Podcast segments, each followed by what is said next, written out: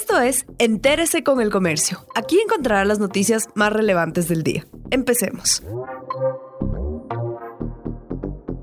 A continuación, los temas más destacados en el comercio este lunes 8 de marzo.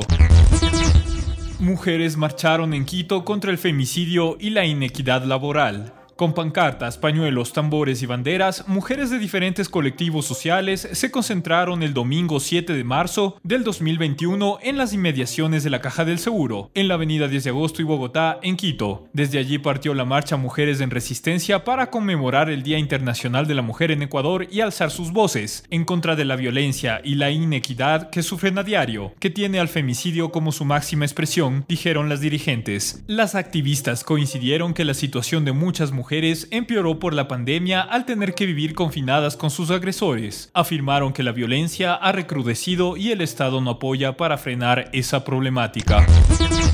Aeropuerto de Guayaquil reactiva sus operaciones. El Aeropuerto Internacional José Joaquín de Olmedo de Guayaquil reactivó sus operaciones aéreas el domingo 7 de marzo y vuelve a estar operativo luego de 20 horas de cierre de la pista debido a la caída de ceniza del Sangay. El volcán ubicado en Morona, Santiago, seguía emitiendo ceniza según los últimos reportes del Instituto Geofísico. El EQ911 de San Borondón informó que durante la mañana no se reportaba caída de ceniza en Guayaquil ni en su zona de influencia. Una lluvia lavó la pista del aeropuerto.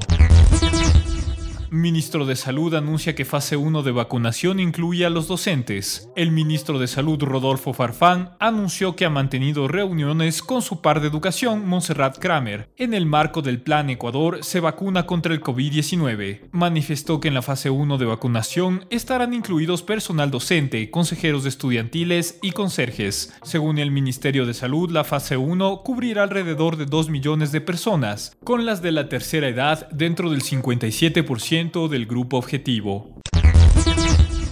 El plan de rescate de Biden es aprobado. El Senado de Estados Unidos aprobó el plan de rescate propuesto por el presidente estadounidense Joe Biden, una inyección de 1,9 billones de dólares en la economía para paliar los efectos de la pandemia que se convirtió en la primera victoria legislativa del nuevo mandatario. El paquete de rescate es el tercero aprobado en Estados Unidos desde que comenzó la pandemia hace un año, tras el de 900 mil millones de dólares que el Congreso impulsó en diciembre y el de 2, 2 billones de dólares, refrendado en marzo del 2020, que fue el mayor de la historia del país.